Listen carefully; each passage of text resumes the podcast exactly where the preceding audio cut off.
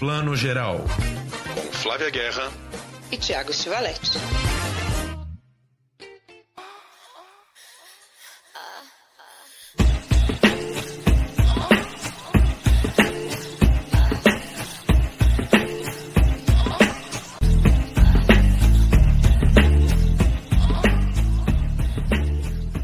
Bom dia, boa tarde, boa noite para você que está escutando o Plano Geral, o seu podcast de cinema e séries de TV. Hoje a nossa edição está quentíssima pós-carnaval. A gente resolveu parar tudo, parar um pouquinho, dar um tempo nas nossas dicas da semana para tratar de um assunto que todo mundo adora, um assunto ainda de verão, que é o sexo no cinema e o sexo nas séries. Quais são as cenas que mais marcaram a nossa vida? É, o que, que mais nos marcou ou que tem mais nos marcado? Qual foi a última cena de sexo que você viu nos filmes e nas séries, talvez?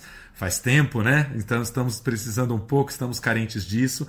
E para falar de assunto tão quente, Trago aqui Flávia Guerra, minha parceira de toda semana, mas a gente vai propor um trisal, não é isso, Flavinha? É isso aí, já que é para falar de sexo, tem que ter três aqui, né? Fazendo threesome nessa, nessa edição. E a gente recebe muito feliz hoje a Krishna Marron, que assim, a Krishna para mim é muitas coisas. Mas resumidamente aí, ó, a Krishna entende tudo de televisão, tudo de audiovisual, foi executiva do History, do A&R, do Lifetime, né? A, a, Krishna é completa e criou o Imprensa Marrom, que é um canal, um projeto que está no ar no YouTube desde 2016 e eu acompanho religiosamente, porque ela traz dicas, abre assim esse mundo do mercado audiovisual como poucos têm a generosidade de ir atrás e também encontrar e conversar com os profissionais que são generosos também. E além de tudo, Krishna agora é apresentadora do Sex Privé. Não é só por isso que ela está aqui hoje não, é porque agora ela entende demais de sexo. Não que não entendesse antes, né, Krishna? Obrigada por estar aqui com a gente. Bem-vinda. Gente, eu tô amando falar de putaria, que maravilha! Vamos finalmente desencaretar esse cinema. Sem cortes no Spotify, no Deezer, em qualquer plataforma que não venham tirar palavrão dessa edição, hein? Por favor. É isso aí. E a gente não vai pegar censura 18, a gente quer um 16 aí, pelo menos, hein, gente? Agora eu tô aprendendo, gente. Eu não sei, sabia tudo de sexo e eu não sabia que eu não sabia tudo. A Band e o Sex Privé estão sendo uma benção para mim, porque eu tô aprendendo cada coisa do arco da velha. Tô adorando. Então, conta um pouquinho para quem não conhece o Sex Privé, o que é, quando passa, que horas, enfim. O Sex Privé é um canal pago do grupo Band, só de meterola, só tem putaria. É, e eu apresento um programa lá e apresento outro no sábado de madrugada na Band. Eles me convidaram para fazer uma coisa executiva. Enfim, com uma longa história, mas virei, gente, virei apresentadora. Sábado de madrugada tô eu falando na Band aberta com milhões de pessoas e ouvindo, abrindo coração, falando zoeira, fazendo um monte de coisa e aprendendo, porque eu tô chocada com as coisas que eu tô ouvindo. E, e puxando o assunto que a gente estava conversando aqui um pouco antes de começar a gravar, você diria, você acha que é, as pessoas estão mais carentes nesse terreno do sexo desde que essa maldita pandemia começou, lá se vai um ano? Gente, tá todo mundo precisando transar, né? Eu acho que assim, o, o país precisa ficar mais gozado, porque se fudendo a gente tá. Então eu acho que a gente precisa ah, começar a pontuar para ficar mais feliz para aguentar o tranco e para lutar pra, por coisas melhores. Mas assim, vamos transar, né? Tá difícil. Quem tá casado tá desesperado querendo pular a cerca não pode. Quem tá solteiro tá, tá lá é, tá, tá até com ler, com problema no dedo, de ficar lá Tinder, não sei o que, ou na punheta, né? É um problema isso. Mas vamos que vamos. O Krishna, você diz que, que aprendeu muito, né, sobre o sexo. E eu acho que a gente sempre tem, né? Você começou a, a investigar, a gente descobre o tamanho da ignorância, né? Mas, é mas o, o que você sente sobre essa questão de produção audiovisual nesse caso? Porque o sex privé ele fica num, num twilight ali, né? Entre o, o, erótico explícito, né? E o storytelling tem uma história, tem tem historinha. É. Mas tem, é, tem historinha, mas eu sinto muito que os filmes comuns, pra gente comum ver no cinema, perderam o erotismo. A gente ficou assim, ou é o erótico explícito ou é o filme sem sexo. Né? Esse meio termo aí tá difícil, né? esse meio termo que é o gostoso, na real. É, é, tipo comprar calcinha nos Estados Unidos. Eu morei lá há muito tempo. Ou você tinha calcinha mãe, ou você tinha calcinha puta. Gente, eu sou o meio do caminho. Eu não sou nem mãe nem puta. Me dá uma calcinha no meio do caminho. Então, o cinema, eu acho que tá muito assim. E eu sinto muita falta do, desse meio do caminho que a gente teve tanto por tantos anos. É, eu, eu cresci numa família muito aberta, né? Meus pais muito hips. Eu chamo Krishna, gente. Eu não, não tenho uma família normal. Eu vi Hair no cinema quando ele foi lançado, pequenininha. E já tinham coisas de sexo ali que eu não sentia que tinha nenhum peso, mas o sexo estava retratado ali a gente foi vendo no cinema cada vez menos. Eu fiquei lembrando, assim, antes do nosso papo, as coisas incríveis que a gente já viu no cinema que hoje não são mais lançadas, né? A gente tem, sei lá, você falou agora de 50 tons de cinza e tal. É, como é careta perto das coisas que a gente já teve. Eu falo, cara, 50 tons de cinza é meu cu, não. É muito mais legal você ver um filme da Moldova, tipo Atami, que vai te dar um calorzinho nas partes, que você vai falar, hum, legal, eu queria estar ali no lugar da Vitória Abril, né? É, do que 50 tons. E é interessante isso que você fala, porque assim, né, Tiago, a gente veio conversando aqui, só para contextualizar para quem também está ouvindo a gente, que a gente vinha sentindo isso, assim, como é que o sexo está sendo abordado? A gente está num momento muito importante de Me Too, de, de, de, lutar contra o que a gente chama de male gaze, que é o olhar sempre masculino, né? Que filma a mulher sempre muito objetificada e tal. Não é que a gente não gosta de erotismo, a gente quer um plural aí, né? Não é sempre para um é. tal espectador. E ao mesmo, mas ao mesmo tempo, a, a, isso foi diminuindo, mas também o erotismo foi junto, né? E aí a gente viu o Malcolm, Malcolm and Marie, que tá super bombando na Netflix, um filme sobre um casal com DR dentro de uma casa, e você fala, cadê o make-up sex? A hora do make-up sex, ela esbarra vários momentos ali e nunca acontece, sem dar spoiler, gente, desculpa já dando. E aí a gente ficou nesse, né, assim, coito interrompido no filme, literalmente, a hora que eu falava, agora vai, não vai. Claro que é de propósito, o Sam Levinson não fez, né, porque ele não sabia filmar a cena de sexo. Mas aí a gente brincou com isso, né, Tiago? Mas esse é um assunto um pouquinho mais sério do que a Não, brincadeira. O Malcolm né? e Marie, para quem já viu esse filme estreia da Netflix aí recente com a, com a Zendaya aí, né, da série Euforia, ela tá, como a gente estava falando, igual todo casal na pandemia, né? Eles só fazem DR e não trepam, é, é só tapas e não tem beijos, que é como todo mundo tá em casa, né, recentemente, bem triste. Gente, pelo amor de Deus, vamos transar mais, vamos ter umas cenas mais quentinhas, né? E Krishna, a gente estava lendo lendo agora há pouco um artigo interessantíssimo do crítico de cinema do Guardian, nem é um artigo recente do jornal britânico Guardian, é um artigo de 2019, em que ele vai apontando, por exemplo, o como foram diminuindo é, as classificações de restrito na censura britânica de 2013 para cá. E aí eles vão entrevistar os censores, né? Os, o, não os censores, os caras que avaliam os filmes, e eles dizem, não, mas não teve nenhuma mudança no nosso critério de avaliação, não. Estão chegando menos filmes pra gente com carga sexual. Não é que nós estamos né, menos rígidos, nem nada disso. E aí ele toca nesse outro problema, que é problema, né? É o contexto atual dos streamings, né? Nós estamos todos massificados com os streamings em casa e aí a gente pensa, para uma Netflix fazer um filme de carga sexual, já implica colocar uma restrição ali que às vezes eles não querem ter, porque melhor ter um produto ali que qualquer um da família possa acessar do que um produto que vá dar dor de cabeça ou reclamação de assinante, porque meu filho viu aquilo. Você não acha que tem um pouco essa massificação que atrapalhou bastante? Tem uma coisa ou outra mais quentinha, mas no geral as grandes corporações elas tendem a ser mais caretas mesmo e esse eu acho que é o meu grande medo, por exemplo, com a Disney. Todo mundo fala que a Disney vai pegar o território Netflix, vai ter mais assinantes e tal. Eu falo, ai não, porque a Disney me dá muita impressão, tomara que não, de ser bem mais é, é, né, conservadora. Mas, por exemplo, a gente tem algumas séries, poucas ainda, que, que tem esse calorzinho que eu tô falando, mesmo que seja mais controverso. Tipo, eu não sei se vocês viram I May Destroy You. Sim. Cara, aqui... Falamos bastante, adoramos. Cara, aquela série, por mais que tenha a ver com estupro, tem uma coisa mais pesada e tal, você tem um lado também positivo e gostoso do sexo ali, com questionamentos, com tudo mas é das coisas raras. A outra da Phoebe, como é que chama a outra série da, da Phoebe que é maravilhosa? Ah. É... Fleabag, Fleabag tem Fleabag, também, isso. mas é, isso é a raridade.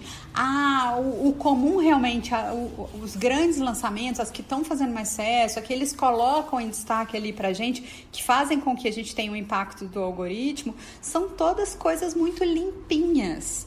Quando a gente nunca foi isso, a gente não era isso, nem na indústria, nem no, no, internacional e nem no nacional. A gente teve grandes títulos na nossa história que tinham sexo ali de uma forma muito natural e gostosa, como eu falei do, do lance do Almodóvar, a cena do Atami e tantos outros. O cinema nacional é recheado de coisa maravilhosa, né? É. E, é, e é interessante a gente observar, né, Tiago, esse mesmo artigo do Guardian, a gente vai deixar o link do artigo no nosso post do Instagram, viu, gente? Ele, ele fala algo que é muito, que eu sempre falo que é um clichê, né? É óbvio isso, mas é verdade. Que a gente ficou mais tolerante com filmes com morte, violência, ah, é. tortura, né? É, a, gente naturaliza muito mais a violência, que é algo natural do homem no sentido que é, infelizmente, intrínseco, mas a gente não devia naturalizar tanto a violência e, e temer, eu diria, tanto o sexo, né, no cinema. E quando a gente está falando aqui, não é necessariamente o explícito, e, e, e, um sexo que tem a ver com a história, né? Que é isso também. Tudo não. Na, a Krishna pode. Né, até queria ouvir você sobre isso. Né? Quando a gente faz consultoria de roteiro ou vê alguém, tá sempre falando tudo que acontece no filme tem que ser para levar a história para frente. E criar uhum. histórias de sexo que não são só voyeurísticas. Ou que são, mas que também tá contando alguma coisa ali na história, né? E você consegue passar muito, às vezes, da vibe do personagem, do que, que ele tá sentindo. Porque sexo é natural, faz parte das nossas vidas. A gente até adoraria que fizesse mais parte das nossas vidas, que a gente estivesse transando muito mais. É, e desejo isso para todo mundo que está ouvindo a gente agora. Mas é muito interessante quando ele é usado da forma certa. Tem ainda, assim, é, pensando agora nos últimos, eu acabei de lembrar de uma cena muito louca e gostosa do Boys. É, Boys é uma série daqueles super-heróis, mas o lado cagado deles, e é muito legal que, que é da Amazon e é raro ali, mas tem uma ou outra que eu falo, olha que interessante, uma cena da Elizabeth Shue que ela vai matar um dos caras, não vou dar spoiler. E ela meio que começa a amamentar o cara e você fala, caralho, e tem uma coisa sexual ali que você fala, gente, que interessante. Mas é das coisas raras do que tem sido lançado atualmente, né?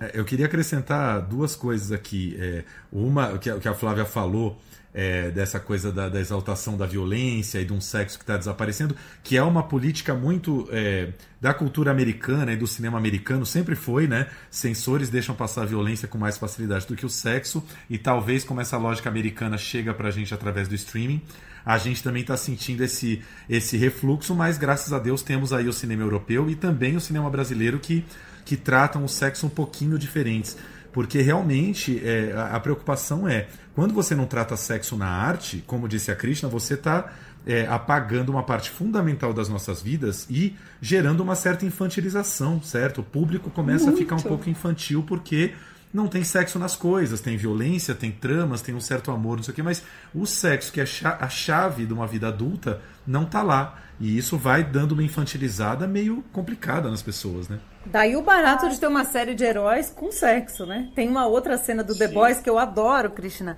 que é quando o grande vilão da série, vilão e personagem, e a mulher, né, a outra lá, a heroína ou anti-heroína, enfim, transam e quebram tudo na casa, né? Porque eles são dois, eles são dois heróis, não é que é uma cena de violência, eles, é um é um, né, um embate entre os dois, altamente erótico, mas como eles são é, super-heróis, tem, tem o superpoder também ali. Eu achei divertidíssima. Essa... Aquela cena é legal. Aquela cena é bem legal.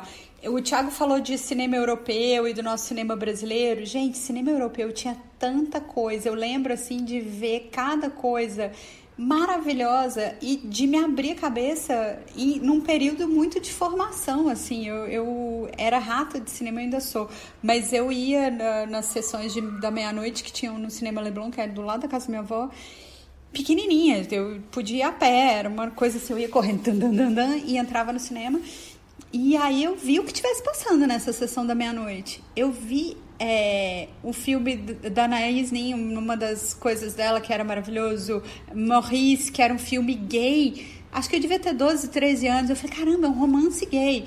E super naturalizado, sabe? Era natural, era tratado de forma natural a arte consegue fazer isso, consegue fazer com que a gente perca certos preconceitos, se sensibilize, se coloque no lugar daquele personagem. E isso é fundamental, inclusive no sexo, da gente conseguir olhar a dor do outro, o amor do outro, o tesão do outro.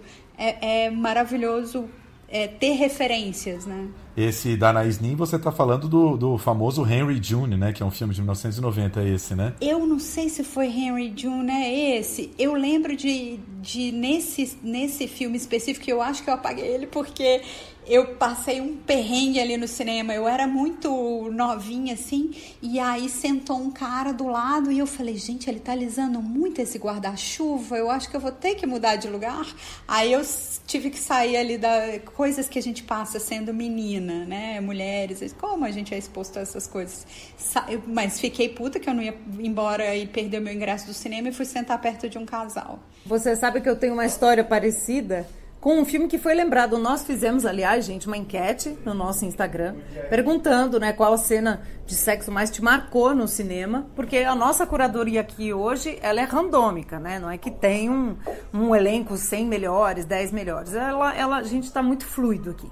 E aí eu lembrei, quando você fala disso, eu lembrei da minha sessão de Crash do Cronenberg, que eu fui ver no Belas Artes. Sério? E o cara Crash, ficava esfregando, ele ficava esfregando a perna em mim de um jeito que eu não consegui. Depois, num certo momento, eu olhei para dar uma bronca nele e o cara estava lá com um guarda-chuva em punho, né? E aí eu descobri que ele era um exibicionista. Na verdade, descobri também isso, porque eu tinha uns 15 anos, não me lembro.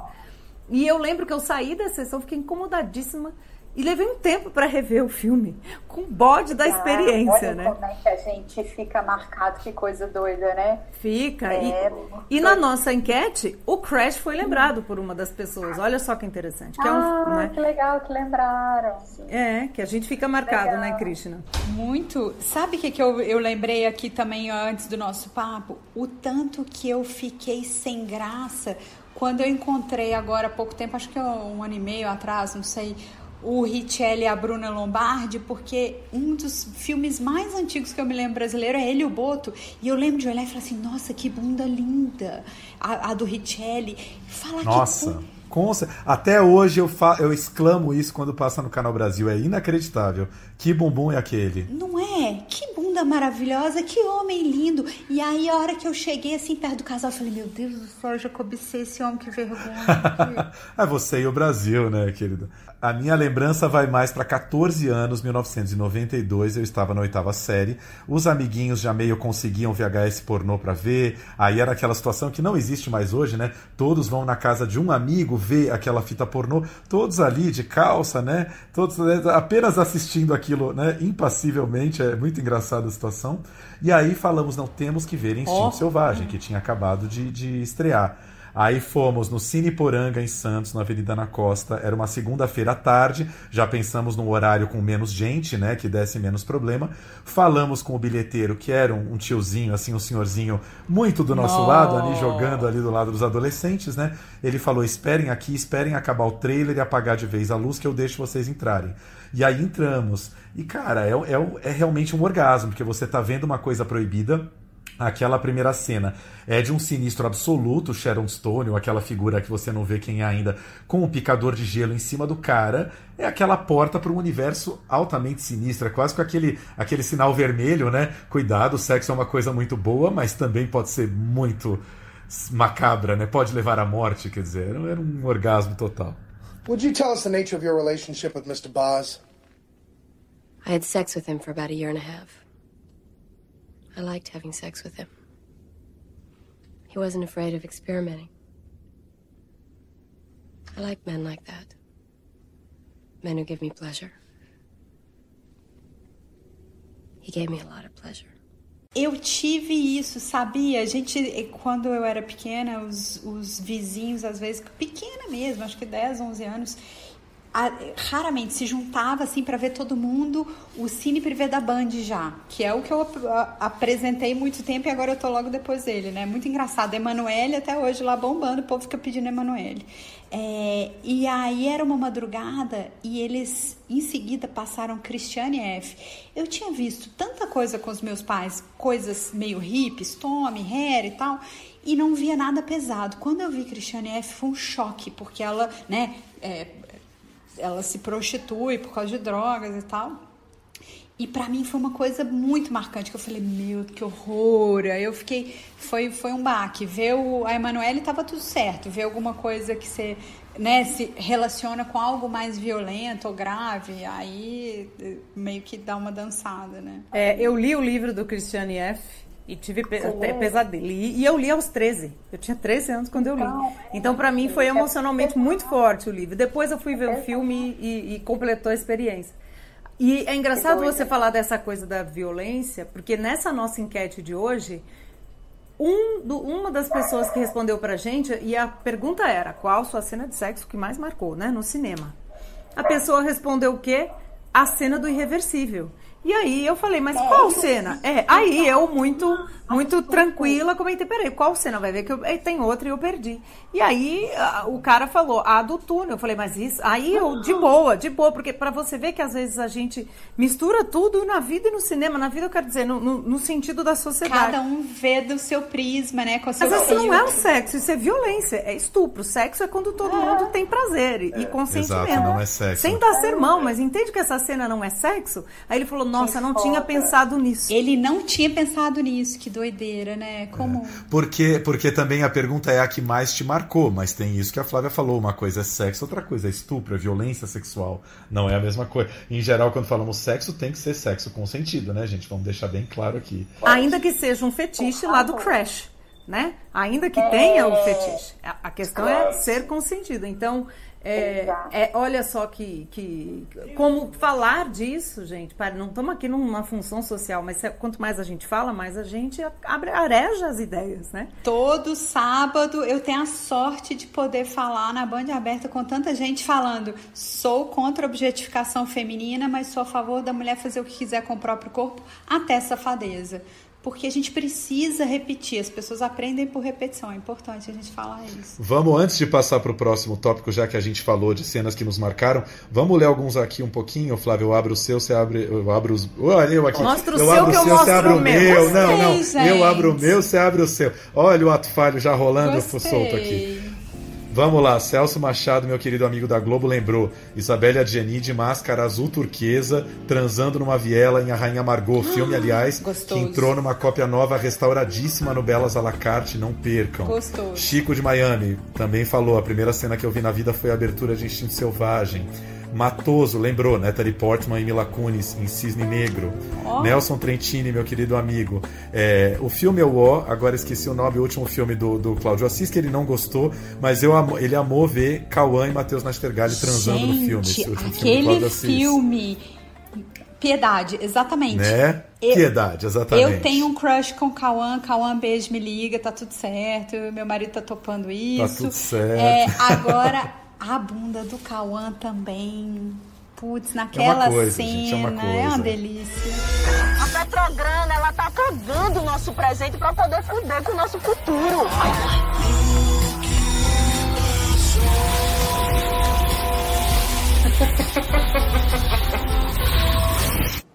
Parece tranquila a piedade daqui. E, e quando pega um bom diretor, né, que sabe filmar sexo com um estilo ali, né, não é qualquer coisa, é bem construída aquela cena, enfim. Mais alguns aqui. Tatuagem Tatu- também tem uma tatuagem, cena muito nossa boa. Senhora. O, o, o cinema pernambucano, assim, né? O Nordeste é mais quentinho e eles conseguem passar esse quentinho em quase todos os filmes. Então, até Aquários, que a gente nem lembra que tem uma Sim, cena de sexo, sim. tem sexo. Então, é, Ah, eu lembro. E essa cena me marcou muito, porque é uma Ah, mulher é? madura. Porque eu acho que uma mulher madura exercendo o erotismo é altamente libertador. Eu adoro. E a senhora não acha que tá se estressando com tudo isso? A senhora tá vivendo num prédio que não tem conforto, que não tem segurança, que não tem estrutura nenhuma, ele tá vazio. Quando você gosta, é vintage. Quando você não gosta, é velho. Ô, gente, pra quem tá só ouvindo a gente não viu minha cara, eu sou milf pra caralho. Vocês têm que me seguir no Instagram. Milf, a gente explica aqui o que é milf, é tipo é, mães que a gente a gente Transaria, sairia, né? Pegaria, pegaria. Exatamente. Exatamente. Tô aqui grisalha, tô aqui grisalha, sem colágeno, mas cheio de fogo no rabo. Agora, eu vou, eu vou discordar da Cris, né? Eu acho que quentinho é a gente aqui do Rio para baixo. Eles lá são pelando, ah, né, gente? Você eles acha são... que não? É, não, eu tô só brincando aqui. A gente é quentinho, eles são pelando, né? Eles são ah, fogo sim. na lareira, assim. São, fogo na lareira. São. Porque várias cenas, até de um filme recente, uma cena que eu gosto muito, que não é uma cena é, de sexo saudável, um sexo problemático, mas super bem dirigida, que é a cena do A Vida Invisível, do Karim, que é a primeira noite de lua de mel da, da Eurídice, ali com o marido, Verdade. que é o Gregório do Vivier, que é um sexo absolutamente desajeitado, é, desajeitado é. barra dominado pelo marido, claro, né? A hora que é. o marido quer, bêbado, daquele jeito, que é uma cena duríssima, mas que é uma, a grande realidade de muitas mulheres Desde é a real sempre, do né? Brasil. Né? É. Exato. Brasil só não, né? Tô falando do Brasil porque acho que isso ainda existe muito aqui. Acho que em outros lugares as pessoas têm um pouco mais de consciência. É, Exatamente. É, mas é muito isso. É, é que essa, essa cena, para mim, ela, ela me marca também muito, e marcou todo mundo, porque ela é puro cinema. Porque ela diz muito, sem ter um discurso que é o quanto as mulheres naquela década, e ainda muitas, eu acho, no Brasil, espero que muito menos, elas não tinham iniciação à educação sexual, ao prazer delas. O marido também não tinha, ele achava que fazer sexo era aquilo, e obrigação, porque ela tá lá, não tá no bom momento, e o cara não tem também essa sensibilidade, não porque ali naquele ponto do filme ele é um mau caráter. Não tem, né? É porque ele tá sendo só um bocó mesmo, que também não foi educado, né? E tá dentro da. De to... Pra mim, essa cena é tão profunda que só essa cena vale o filme né? Ela é muito realista. Ela é muito realista. Sabe uma coisa que me marcou muito que eu esqueci de contar, que eu gosto demais?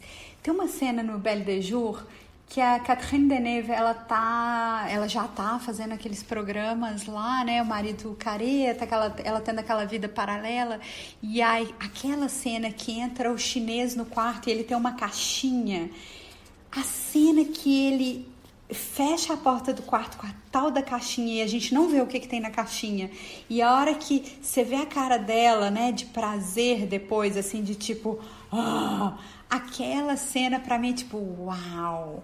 Sabe, das grandes coisas que eu vi do cinema, muito nova e que marcou, sabe, muito. Eu adoro a cena do velcro, né?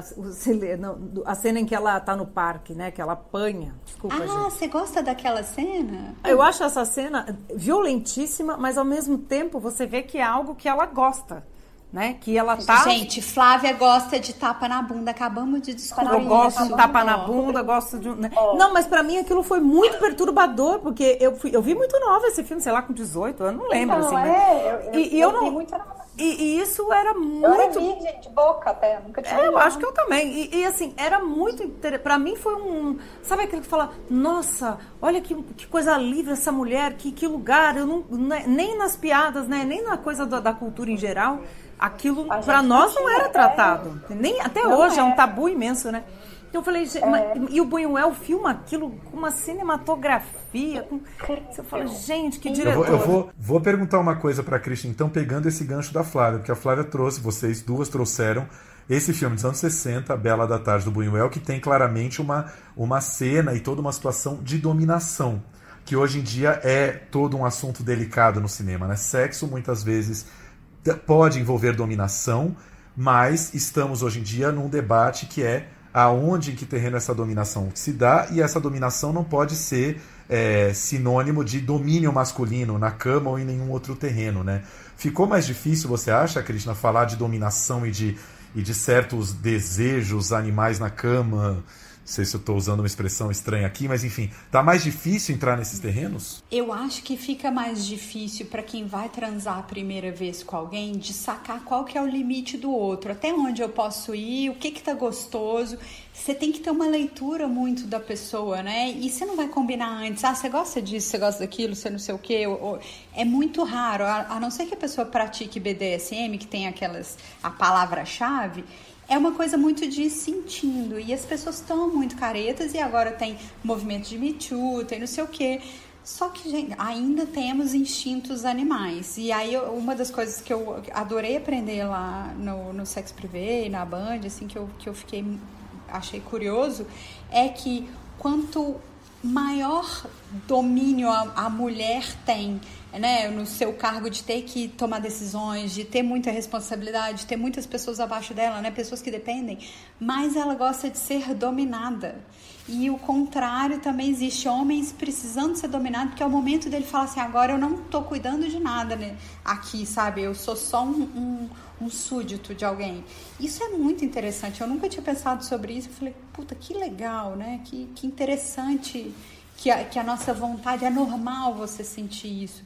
E a gente vê muito pouco é, na, na, Isso tudo num jogo com tá sentido, falando. né? Tudo num jogo com sua própria lógica, né? Não é, sim, né? Sim. Isso que é interessante. Mas, mas, o sacar, quando você já está numa relação, você consegue sacar isso bem. Agora, se você está começando com alguém, você não sabe até onde você pode ir, o que, que você. Né? As pessoas têm vergonha, também tem um tabu de falar disso. Faça tal coisa. É, é raro a gente conseguir. É, a questão é o, o, que, o que conseguir e como filmar hoje em dia sem chocar todo mundo, né? Sem tocar em cordas que não podem mais ser tocadas. E aí talvez você dê uma chave aí, que é, por exemplo, a figura da dominatrix, que hoje é, é uma figura saudável porque traz de volta essa dominação, mas com a mulher de um ponto de vista do domínio, né? Eu lembro, por exemplo, a segunda temporada da série Pose, em que a Electra Abundance, não sei se vocês viram a série, né? Verdade. Ela, ela trabalha como dominatrix, e ela é uma mulher trans é, agindo como dominatrix e dentro de uma chave até é. um pouco cômica, saudável. É uma maneira de é. trazer, né? Super legal, bem lembrado. Gostei da sua lembrança. Desde que todo mundo esteja consentindo, né? Pois é. Exato. É o famoso se organizar direitinho. Todo mundo transa. Exato. Agora, eu queria trazer uma questão, não é só para o Tiago, mas eu acho que é, é também, que é a questão do sexo LGBTQ+, no cinema eu, um dos filmes que eu mais gostei de ter visto ano passado é O Vento Seco, do Daniel Nolasco, que é o nosso cinema do centro do Brasil, coração do Brasil, centro-oeste, que passou no Festival de Berlim, a gente já falou dele aqui. Quando ele, quando ele estrear de, de fato, comercialmente, a gente vai falar de novo, porque ele é explícito nas cenas de sexo, né?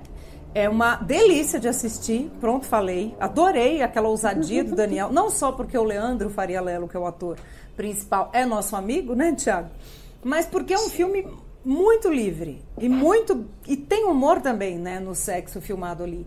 Ai, quero ver. Então, Tiago, eu é. queria te perguntar, você como é que vê essa questão do sexo? Não só, a gente pode falar aqui do, do feminino, pode falar de Azura Cor Mais Quente, né? O filme da Celine Sciamma, né? O Retrato de uma Jovem em Chamas.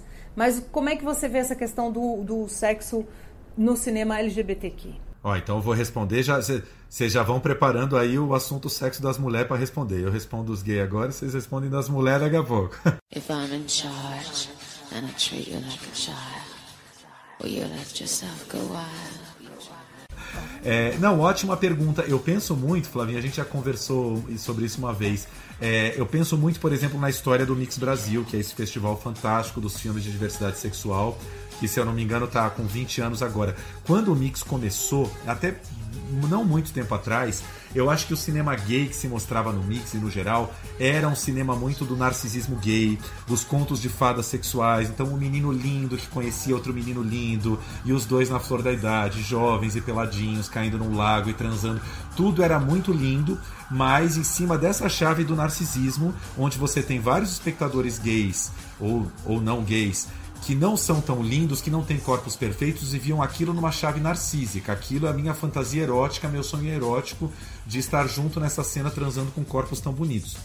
Nos últimos anos, eu acho que o cinema gay deu uma amadurecida e aí entra o vento, nosso querido vento seco que você mencionou aí que é um sexo um pouco mais sujo, um pouco mais realista, de corpos que não sejam os corpos idealizados, muito menos da academia. E eu acho que isso faz toda a diferença em termos de maturidade do que você está vendo, sabe? É o mesmo tópico aí do sexo entre pessoas da terceira idade, sexo entre velhos, qual o problema mostrar, né? Não vai ter o mesmo componente atrativo da, da, da publicidade, eu não estou querendo transar junto com esses corpos, mas eu estou vendo que há algo que acontece entre quatro paredes, mas que eu não tenho acesso, que o cinema pode me dar esse acesso.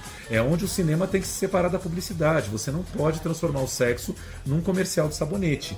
E nesse ponto eu acho que o cinema brasileiro evoluiu, é, no cinema americano e europeu, dentro do cinema gay, a gente tem visto coisas um pouco mais maduras. Claro que sempre tem o, o apelo do casting de você colocar um cara gostosésimo ali para transar. mas a coisa melhorou muito. É, quanto ao, ao, ao, ao cinema da, do sexo lésbico, da, das mulheres transando, eu acho que, eu acho que é um cinema é, que começou um pouco depois, a coisa da, da, da, da sexualidade masculina explodiu com mais força nas telas, salvo raras exceções. E aí você tem esses episódios para depois a gente discutir como do, do azul é a cor mais quente, que todo mundo é, mergulhou naquelas cenas de sexo e depois teve todo o problema de como essas cenas foram realizadas. Né? Nós vimos em Cannes, né? O Thiago viu em Cannes. E foi uma explosão, né? Non mais après moi je m'en fous tu vois que tu sois Gwyn. Mais le truc c'est que t'es venu chez moi plusieurs fois dormir à poil dans mon lit tu vois. Là c'est un peu plus dur. Je viens de te dire, je suis pas lesbienne, faut que je te le dise comment Putain, t'es conne ou quoi On est bien là. hein.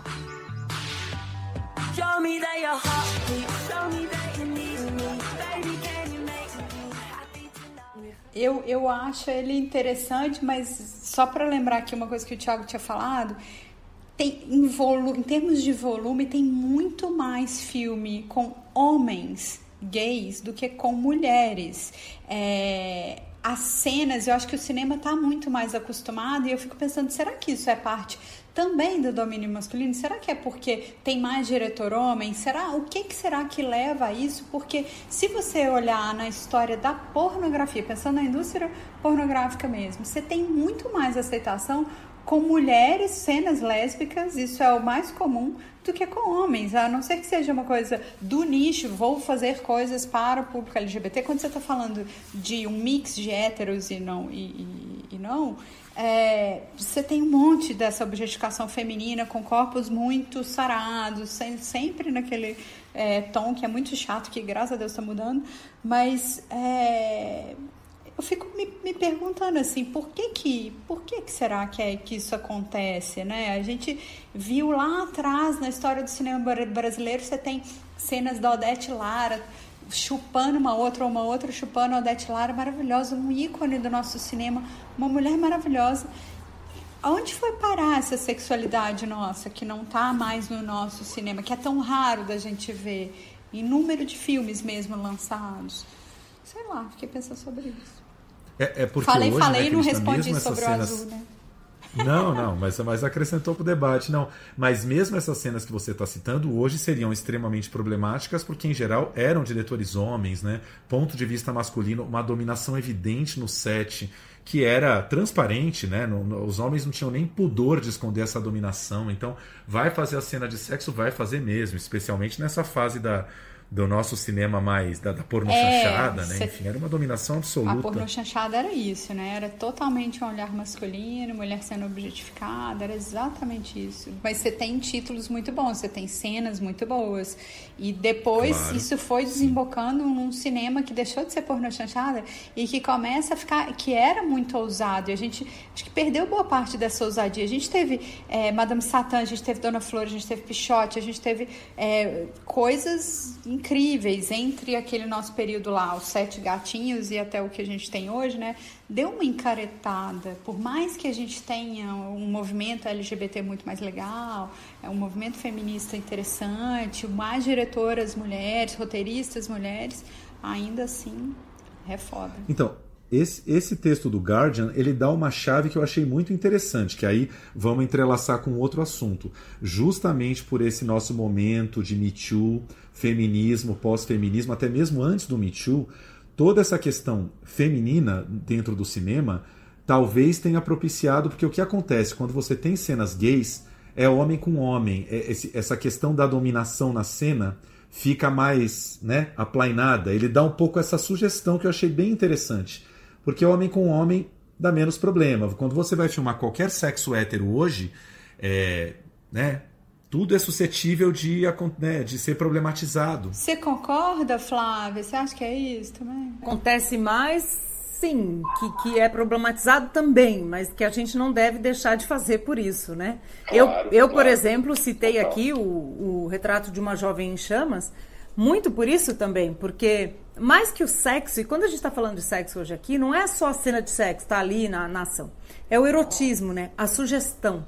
né? Que pode nem estar tá em cena. Um, um, um, dos filmes que foram, gostoso, foram né? lembrados. É É, um dos que foram lembrados hoje aqui, pra, pra gente que foi pelo Luma, ele, eu, a gente fez essa pergunta da cena mais marcante e ele disse assim: a descrição da cena da praia em persona, né? Do Bergman.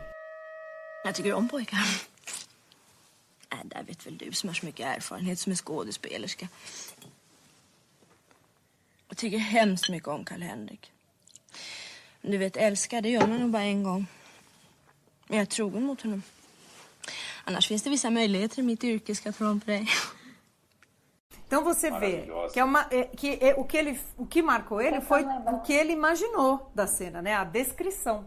E o, o, o antes de entrar no persona, enfim, é, o que eu trago aqui do, do, do, do, retrato de uma jovem em chamas é que a, chega um momento em que elas consumam ali, né? A, o amor e tudo mais, o erotismo. Mas o erotismo começa muito antes, nos olhares, muito no jeito que uma olha para outra, é no reconhecimento. Quero prestar minha solidariedade ao Luma, que Nossa, a, a Krishna tá é. dando abertura para falar essas coisas. Eu tô com, vou com um confessionário aqui, mas eu lembro conta, uma vez conta. que eu revi depois de muito tempo Persona e essa primeira cena da, não lembro se é a Ingrid Tulin, quem é, narrando essa experiência sexual, ela narrou, eu dei pausa no filme e fui pro quarto resolver um negócio. Juro por Deus. Assim, Você foi assim, bater punheta, jura? Que Juro, delícia. ouvindo, ouvindo, Olha. quer dizer, era um relato sexual de uma atriz é absolutamente mergulhada naquele papel. Quer dizer, não vi nada, apenas ouvi. Olha que coisa louca. Que coisa louca. Conta pra gente o que, que é a, a cena, pra quem não assistiu, Thiago. Onde é, que, onde é que ela entra? Eu achei que ela queria que eu contasse a cena do que aconteceu comigo. Assim. Ah, essa a gente imaginou. Essa a gente Fica já aqui sabe. com a gente. Não vai a Flávia um negócio, meu não, olho hein? assim, arregalando. Falei, não vou, não vou contar Tipo, nada. ai, cacete, não vou falar nada. Cara, eu, eu, o que eu levo, me ajuda a lembrar aqui, mas enfim, o Persona tem essa, essa paciente que é a Liviuma, que está muda, né? Ela tá com.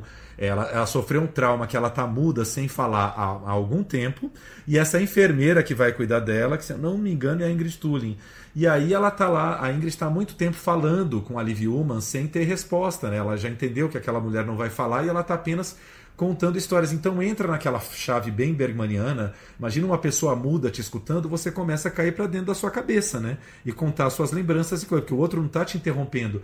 E aí ela, bem no uma psicanálise. É. Em 20 minutos de, de filme, até menos, ela começa a narrar essa experiência.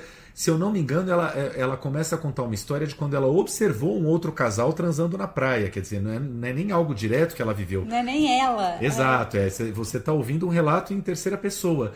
E aquilo é de uma intensidade que você, você visualiza na hora, aquela cena muito forte na sua cabeça. Enfim, Bergman, né? Melhor que afrodisíaco. Delícia. Ai, que delícia. E a gente vai de Bergman, entendeu? Ao sexo privé, porque a questão é universal, né? Então eu Vai lá nos Sete Gatinhos, tá tudo Mas certo. Sete Ga- o Sete Gatinhos foi um dos filmes que me marcou nessa nessa Ah, é? nessa porque eu eu como todo bom adolescente, né?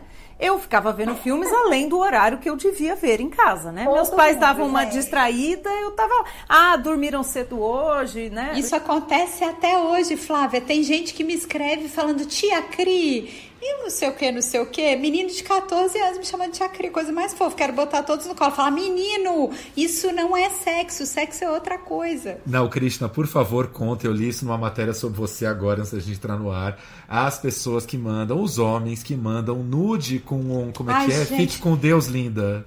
Não aguento mais rola ungida. É o nude ungido. Eu recebo uns perus assim. E que Deus te abençoe. Que não sei o quê. Olha, eu desejo tudo de melhor pra você e seu marido. Mas se ele morrer, eu tô aqui. Você fala, gente, mas. Oi. É, é muito doido que a gente tá tão. No, vivendo um momento tão maluco que o cara acha que o afeto é isso. Eu vou, o que, que eu posso oferecer pra essa pessoa de melhor? Eu gosto tanto dela que eu vou oferecer a minha rola e a minha reza. Então é, é, é muito doido isso, né? É o que há de melhor na vida da pessoa, entendeu? A generosidade. Não é? Ah, não, gente, não me mandem nudes, hein? Não quero rola. É. Manda Não, jobs, E tem muito a manda ver também jobs. com a coisa de hoje. É, nude só pedindo. E tem outra coisa, né, Krishna? Como todo mundo hoje no Instagram, nas redes, é um ser de luz, todo mundo é muito iluminado, paz é amor, grandes valores.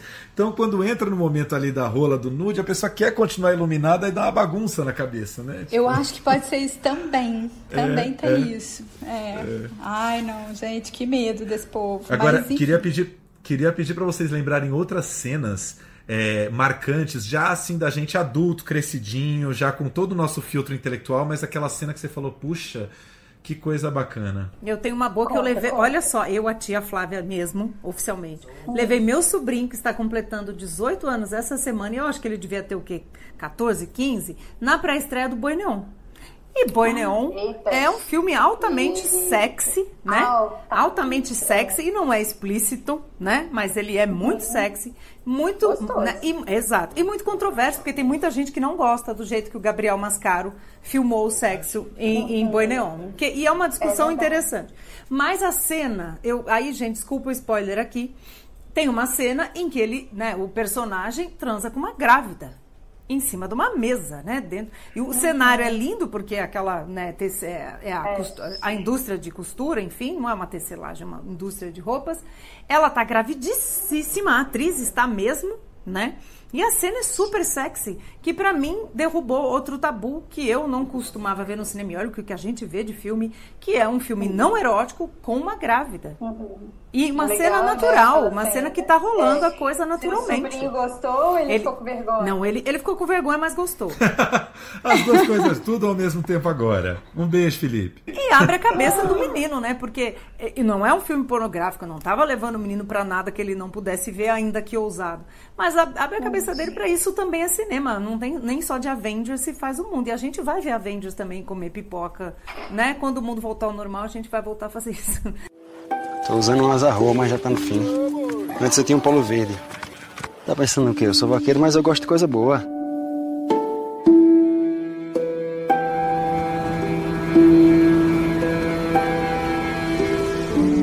Tô bronca, né, Iremar? Mas não sei o que ganha a vida pegando de bosta de boi. Mas aquelas mulheres costurando. Tu parece mulher costurando, né? É. Mas quem bebe tira a roupa não sou eu não, né, seu frango? Já que você falou em Gabriel Mascaro, quero falar só rapidamente do filme seguinte dele, que é O Divino Amor, que eu acho que toca nessa, nesse nervo exposto do, do, do- brasileiro como ninguém, que é a história dessa república evangélica que o Brasil se tornou em 2027, sei lá, daqui a pouquinho, e a Dira Paz, aquela escriturária que precisa formalizar os divórcios dos casais, e ela é inconformada porque ela não quer que nenhum casal se divor- divorcie, como boa religiosa, e ela começa a entender que o único, a única forma de manter esses casais ligados é através do sexo, quer dizer, como as coisas se juntam na, na cabeça do brasileiro, né? Como a gente quer ser do céu, mas a gente também está aqui na terra, né? Tem, tem questões sexuais prementes e evidentes das pessoas. né? Blitz já cantava isso, falando todo mundo quer ir pro céu, mas ninguém quer morrer. É, exatamente. Eu, eu tenho uma coisa que eu, que eu gostei muito e era um período que eu acho que eu também tinha uma vergonha igual seu, seu sobrinho, Flávia, que quando eu vi o Pepe Lucibão e outras ticas de Monton, que tem umas freiras e uma delas tá muito tarada, é uma cena engraçada, assim, é, é sexual, mas é engraçada ao mesmo tempo. É, é gostoso quando o sexo é filmado de uma forma divertida. É raro, mas Sim. existe. A gente teve isso no cinema nacional, eu fico tentando lembrar se foi Bete Balanço, onde é que a gente viu isso, mas a gente teve essa diversão, assim, o sexo light, mais real, é porque, né, o, o sexo real, ele pode ser também mais zoeira, né? É, uma cena que eu não supero de jeito nenhum na minha cabeça, que eu acho incrível, só os grandes diretores fazem, é a cena de sexo do Sonhadores do Bertolucci, quando é, o, Ai, é o, o menino loirinho lá está transando no chão da cozinha com a irmã, com a Eva Green, e o irmão, que é o Louis Garrel, está fritando um ovo muito é, tranquilamente. Porque assim. É, não, aquilo é a prova de como, um, de como um olhar potencializa uma cena, porque a presença do Louis Garrel ali Uhum. faz toda a diferença. Ele está consentindo que a Faz. irmã transe na cena e aquilo dá um, desculpe a expressão, um tesão do caralho, né? Porque, enfim, é, é, é- tá, tá se quebrando um tabu ali, né? Irmão não deve ver irmã transando Uhum. e eles são dois irmãos tão cabeça É. aberta que aquilo acontece e é uma porta que se abre, enfim. É, e eu não acho que é nem consentindo, né? Eles estão num pé de igualdade ali. Ela é a senhora É. da situação. né? Não, não, não, desculpa, consentindo, Luiz Garrel consentindo, né? Assim, é, o consentindo eu digo não, não interferindo, não fazendo nada, né? Ele tá, tá quieto ali, né? Mas é isso que você falou, né, Flávia? É ela que, que tá Sim. mandando ali, né? É interessante esse, esse filme mesmo, Claro. essa cena. Sim. gostosa. É, Bertolucci, com, com todas as controvérsias, porque temos aqui o último tango em Paris, que a gente ressignifica claro. sempre né? E que é, para mim, a cena da manteiga do último Pano em Paris é uma maldição. Não é uma cena de sexo, é uma maldição, porque acabou com a vida da Maria Schneider e, e, e, eu nunca mais consegui ver essa cena do mesmo jeito. Esse é um que eu não superei depois de saber, né? Eu já não, já Nossa, essa cena para mim já foi bem perturbadora. Não achei essa cena muito. Ela já, ela tem uma questão de dominação ali que eu não lidei bem do jeito que ela é. Mas também não estou aqui crucificando e cancelando Bertolucci, nem o filme, porque eu acho um filme claro. belíssimo. Mas essa é uma cena que, né, marcou a época, né? Damn fucking godforsaken whore, I hope you rot in hell. You're worse than the dirtiest street pig that anybody could ever find anywhere. And you know why? You know why? Because you lied. You lied to me and I trusted you. You lied. You knew you were lying. Essa, essa cena é problemática em muitos aspectos, que aliás é uma situação que rola até hoje e é motivo de polêmica, que é a coisa do improviso no set, né? Então, assim, existe uma cena roteirizada, aí na hora H, não, nós vamos mudar um pouco, nós vamos apimentar um pouco, nós vamos torná-la mais intensa, e aí sabemos que, em geral, acaba sendo para o prejuízo da mulher, nesse caso, né? Porque é, vamos, vamos fazer um negócio que não estava previsto, a história do lubrificante, né, que no caso da cena né, se passava por manteiga, mas era um lubrificante, é, não foi avisado, ou seja, tudo em nome de uma espontaneidade, né, que hoje em dia, obviamente, não cabe mais, porque está se pensando em tudo menos na atriz ali, né? Comentaram também na nossa enquete, e que é uma ah, cena que marcou muito o imaginário masculino, por lidar com tabus, né? E, mas, é. mas eu lembro disso, não estou falando isso por, porque, ah, porque agora virou polêmica e temos que ser contra, mas eu lembro que essa cena me incomodou muito e depois eu fui entendendo o que, que me incomodava nela, o que, que me perturbava. Não, não, não tive paz com essa cena e não tenho até hoje. E é uma pena, porque para além dessa situação toda de violência com a Maria Schneider, que essa aí não dá para perdoar, o filme é lindo, né? É uma história de amores e abandonos, então, né? Tem, tem títulos que a gente fica nesse meio do caminho, ou, enfim, diretores. Eu tenho, eu tô com essa questão com o Woody Allen apesar de achar, eu, eu tava lembrando também do Match Point, tem uma, uma coisa sexual ali que é muito gostosa. É, em outros filmes também tem, apesar de parecer que o Woody Allen não transa nunca. Assim, ele como personagem não me, não me dá uma coisa sexual, mas ele na direção, os filmes são filmes transantes, que tem o sexo de uma forma mais gostosa e mais natural ali dentro. É, o Polanski tem uma uma das cenas, um dos filmes que eu mais gostava na minha infância, infância mesmo, assim, era a Dança dos Vampiros, mas tinha uma cena da Sharon Tate indo tomar banho, ou ele vendo ela tomar banho, assim, que era um negócio proibido, que eu falava, nossa, isso aqui tem uma coisa, né? Eu acho que era o começo de ver o sexo de uma forma que talvez tivesse algo sujinho que eu não via nos filmes que os meus pais me levavam, sabe?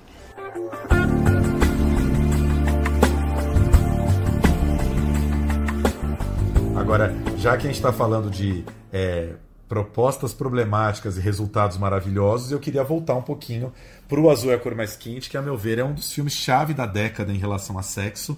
Né, ganhou uma palma de ouro inusitada em Cannes, vindo do Steven Spielberg, que é um cineasta que filmou uma ou duas cenas de sexo na obra inteira dele e ele e o seu júri aplaudiram de pé esse filme. Depois da, da, da, consagração do filme, veio toda a história da realização e de como o diretor, o Abdelatif Kechiche, que é um francês é, de, de ascendência argelina, né, da Argélia, de como ele teria tratado as duas meninas do set, de como ele desenvolveu essas cenas de sexo, inclusive outros episódios, como por exemplo é, a, a, menina que faz a Adele está dormindo num trem voltando de uma viagem e alguém da, da equipe da direção de fotografia está filmando, pegando cenas brutas, material bruto de improviso enquanto ela dorme. Tudo isso suscitou zilhões de questões e que eu acho que tem que ser todas discutidas, que são muito problemáticas, mas é um pouco como a Flávia estava falando do não sei se foi dos Sonhadores, Flá, que estava falando, não, do, do último tango mesmo. Que resultado magnífico na minha, na, minha, na, na minha percepção, porque aquelas duas cenas de sexo são fortíssimas, é, elas estruturam o filme inteiro em torno delas, porque assim você só entende o grau de paixão da Adele por aquela menina do cabelo azul, por conta do, do, do sexo, da ligação carnal que elas estão tendo. Então, assim, como resultado, aquilo para mim é, é, é quase obra-prima. E aí vem toda essa história de como a coisa é, é, é feita por caminhos tortos e funde a cabeça. Ah, é difícil, né? Porque dá. É difícil. Quando a gente gosta muito da obra, a gente fica quase o fim justifica os meios. Aí você fala, não, volte duas casas. Então dá um nó na cabeça ali, né? É o que a gente tem com o Woody Allen hoje, né? É esse nó que dá É. na nossa cabeça. Nós amamos o Woody Allen, né? É, eu acho, né? Muita gente pergunta. Eu acho que a gente não, não, não vai nunca é, cancelar a obra do Bertolucci, por exemplo. Toda a obra, eu digo, né? Porque, porque ele tem, sim, responsabilidade e devia ter respondido mais por essa né, violência com a Maria Schneider.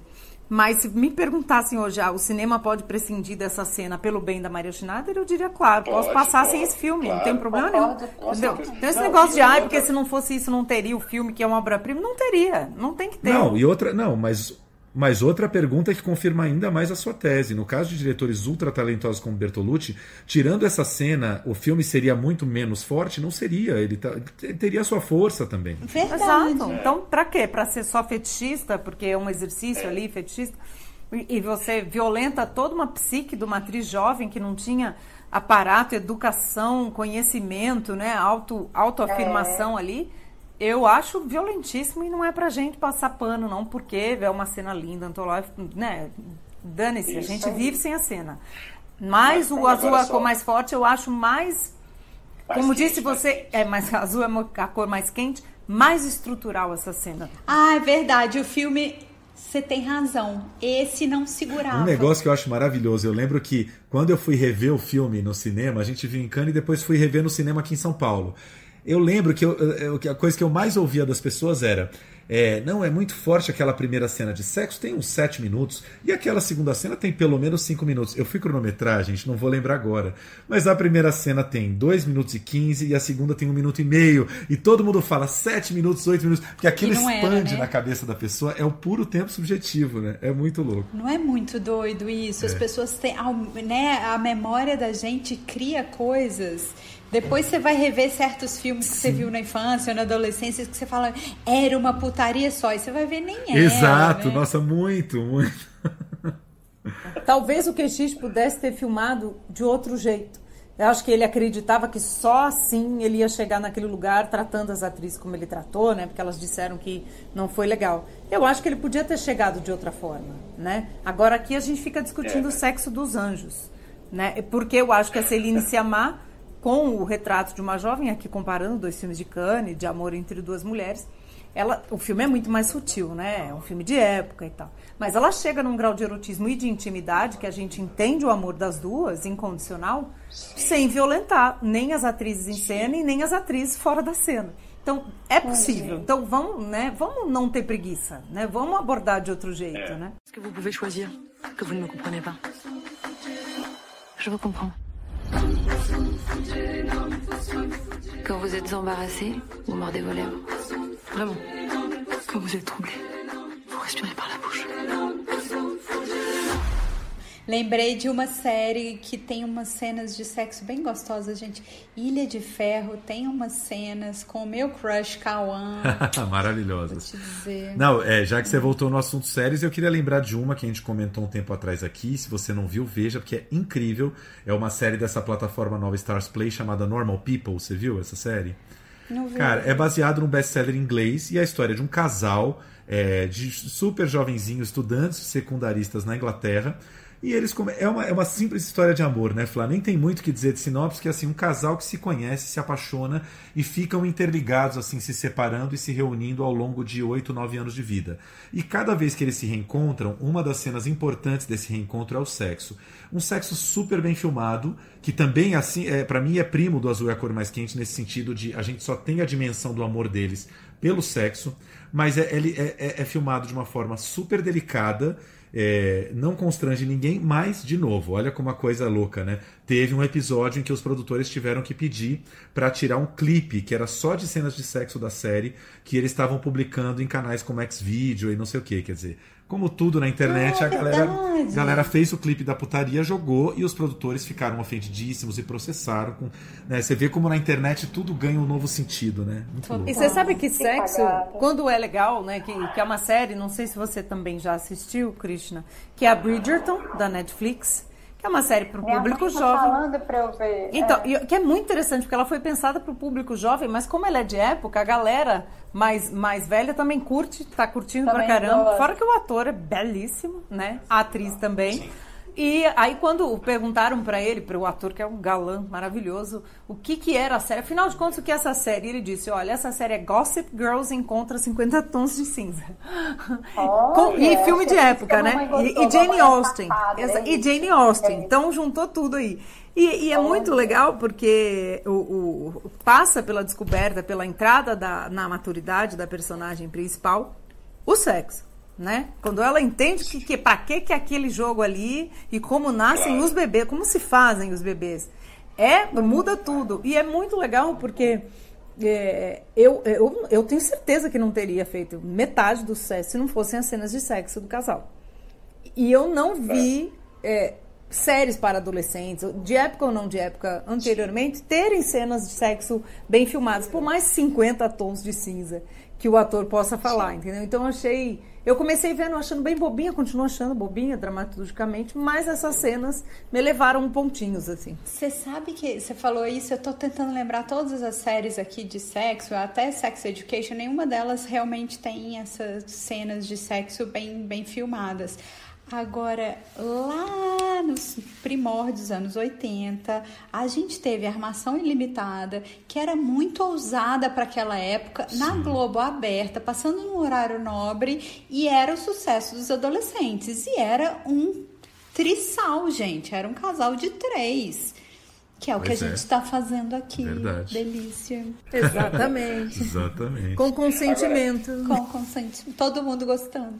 A gente podia falar um pouquinho aí, porque não tem como é, passar por cima desse fenômeno que foi os 50 tons de cinza, que não- eu queria perguntar para Krishna o que, que ela acha desse fenômeno, do que, que ele representa, porque para mim é claro que os 50 tons de cinza, tanto o livro quanto o filme, é fenômeno de alguma coisa de, de como a gente está lidando, né? a gente falando em geral, como as pessoas, ou pelo menos a classe média, estão lidando com o sexo no momento, né? Não tem uma coisa meio sintomática? Ai, Thiago, não pergunta pra mim, não, porque eu, eu tenho uma preguiça desse filme. Eu fui Eu ver, também, eu falei, gente, isso aqui é filme pra dona de casa que não se masturba, que nunca olhou perereca e fiofó num espelhinho, que não vai chupar o marido direito, que não sabe falar, "Ai, me come aqui, me faz aquilo ali. Eu fiquei com uma preguiça, falei, ai, gente, vai transar, faz um filme de transar de verdade, gente, faz série e filme que, que as pessoas trepem gostoso. Isso aqui não é. Eu fiquei com muita preguiça. E aquele personagem principal, ai, vai fazer terapia. Não, não. Quero dar uns tapas nos dois, tipo, pescotapa neles todos, no diretor, nos atores. Eu quero, pá. É, Não. eu acho que o que mais me incomoda é a estética sabonete e nessas horas sexo é um negócio de ato falho, né? Até o nome da parada, né? 50 tons de cinza, que é a cor mais morta pro sexo do que cinza, né? Já é sem Né? graça, e assim, é um Ai, sabonete, é, é uma coisa de, de joguinhos sexuais que nem chegam a ser sexuais. Sexo é suor, né, minha gente? Sexo não é bandana limpinha prateada. Então, é aí que tá a diferença. Eu acho que sexo ele tem que ser molhadinho, ele tem que ser um pouquinho sujo, ele tem odores. E aí quando fazem esse sexo limpinho, higiênico e seco, você fala não, não. A vida não é isso. Não, não me venha segurar a peru com guardanapo e passar veja na perereca antes de chupar a perereca da mulher. Não venha fazer isso. Cadê o amarelo manga, É, né? É o amarelo manga. Não é? Entendeu? Por favor. Por favor. Flávia, a gente precisa encerrar contando aquela história maravilhosa do CinePE que você viveu numa abertura do CinePE com curta. Você lembra dessa história? Não. Ou você conta ou eu conto. Eu lembro da história, mas eu não lembro o curta. Eu vou, eu vou pegar a seleção do Cinepé ano por ano e eu vou achar esse curta. Não, eu conto então. Eu conto. Ai, adoro curta, não, me eu conta, conto que, assim, conta. Mesmo eu que não seja verdade, gente, conta. aquilo que a Cristina falou, né? Já recriamos na cabeça e a recriação fica melhor do que a realidade. E um caso bem contado, né? Um caos. Vamos contar um caos É o aqui. caso é. bem contado, então vou, vou tentar contar direito esse caos. Flávia Guerra me conta que lá nos idos de sei lá quando, 2003, 2004, uma das primeiras vezes que ela foi para o Cine PE, que é o Festival de Cinema Brasileiro do Recife, estava lá, não lembro se sessão de abertura, aquele auditório Guararapes lotado, Enorme, 3 mil né? pessoas, lotadíssimo, e vai passar um curta passado no próprio Recife, que é um rapaz lá, pega uma, uma, uma garota de programa tal, ali no Baixo Meretriz do Recife, leva ela para um hotel fuleiro, e aí o, a, a plateia lotada ali. Ele pega a garota de programa, quando ela entra e abaixa a saia, assim, ela tem uma cicatriz gigante na coxa. Um negócio é grande. Um de Cronenberg. E aí Ó. o cara abaixa o olhar assim e fala: Não, não, eu não consigo, por favor, é, coloque a saia de novo. Aí um tiozão na, na plateia, aquela plateia silenciosa, o tiozão me grita: "Hã? Exigente! Exigente! A plateia veio abaixo. Aí, como disse a Flávia, coitado do curta-metragista esperando aquele filme estrear, um filme sério, a plateia veio abaixo com o senhor falando exigente. Exigente, eu como. Me dá que eu como. E o senhor é que estava certo, né? Exigente mesmo, gente. Deixe de tanta exigência, né? Não é? Ai, gente, não, não me venha com isso. Ai, não pode estar com pelo, Ah, não, não pode estar dá, menstruada, não pode não não sei o quê. Não, muito exigente. Vamos, vamos transar mais. Que é a história dos aplicativos hoje em dia, né? As bichas no, celu- no, celu- no aplicativo, tudo falando: eu só quero ativos, eu só quero passivos, eu só quero magrinho. Aí vira eu um supermercado, né? Cardápio. critérios, né? É, cardápio. Eu quero assim, assim, assado. Ah. Você pode até querer, mas vamos estar aberta aí para as experiências, né? As experiências sexuais da gente, por, por falar nisso, abrir. vocês não tiveram grandes surpresas de lugares que vocês não estavam esperando? Claro, claro. Lugares? Lugares, lugares não, não só lugares endereços. Lugares, eu digo pessoas, assim, que você Pessoas fala assim, é, ah, eu não dava nada por isso aqui. Lógico. Aí você olha e fala, ó, Exatamente. Ou você esperava muito e falava, hum. verdade. É isso. Também tem a surpresa negativa, né? Que você fala, ah, isso aqui vai ser E a- divino e Então. E, a- e as, e as pessoas estão dando menos chances, né, de, de, de de descobrir, de descobrir algo diferente, né? É complicado. as conexões são tão mais legais, né? Então, quando a gente dá chance e se conecta com o outro, o sexo é tão mais legal. Sexo só pelo sexo, sem conexão nenhuma, tem tanta graça, né? Quando você consegue entender o outro, gostar um pouquinho do que você tá vendo ali, da novidade, é tão bom. Ai, transem, gente, transem aí. Transem, gente. Conexão é tudo. E quando a gente fala aqui nesse nosso podcast maravilhoso, delicioso, a, a gente está falando isso no storytelling mesmo, né? Na história, no roteiro, né? Co- Como a gente está terminando aqui, mas um filme que acho que fazia muito tempo que não trazia isso com essa com essa coisa intrínseca da, da história para mim, que foi o Me Chame pelo Seu Nome. Né? né? Que é um filme que traz assim dentro da sua narrativa e é definidor, né, da, da, da trama, do amor, de tudo. E que pena que o M. Hammer tá aí nessas polêmicas. Pois todas, é, mais um sintoma dos nossos tempos, Ai. né? Até o Armie Hammer, que fazia filmes fofinhos, agora tá encrencado.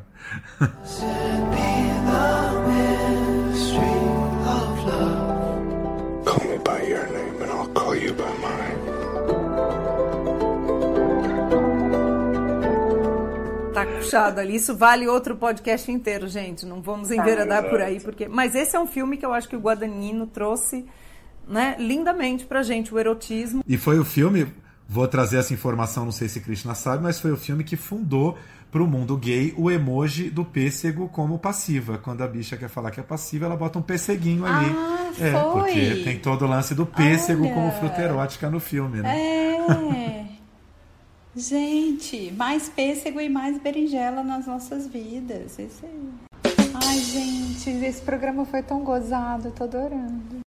Tô até inspirada. Eu, eu acho que é um tema inesgotável que de vez em quando tem que trazer sim, né? Porque não se esgota Não é? jamais. Próximo a Vale, gente faz com vale. ranking, assim. A gente faz ranqueados, Vamos 10 melhores. Vamos fazer um vamos. ranqueado? Vamos. É. Perfeito. Vamos. É isso. Do mais molhadinho, mais sujinho pro mais sequinho. Isso aí, É isso né? aí. Do mais doido, do mais fetiche, do mais de arte, do menos. Adorei, gente. Obrigada demais. Foi um prazer. Obrigada a você, foi um prazer. É o que temos a dizer hoje. É isso, gente. Beijo, até a próxima. Beijo, gente. Muito prazer para todos vocês, muito cinema. Se for agora! Uhul! Xuxa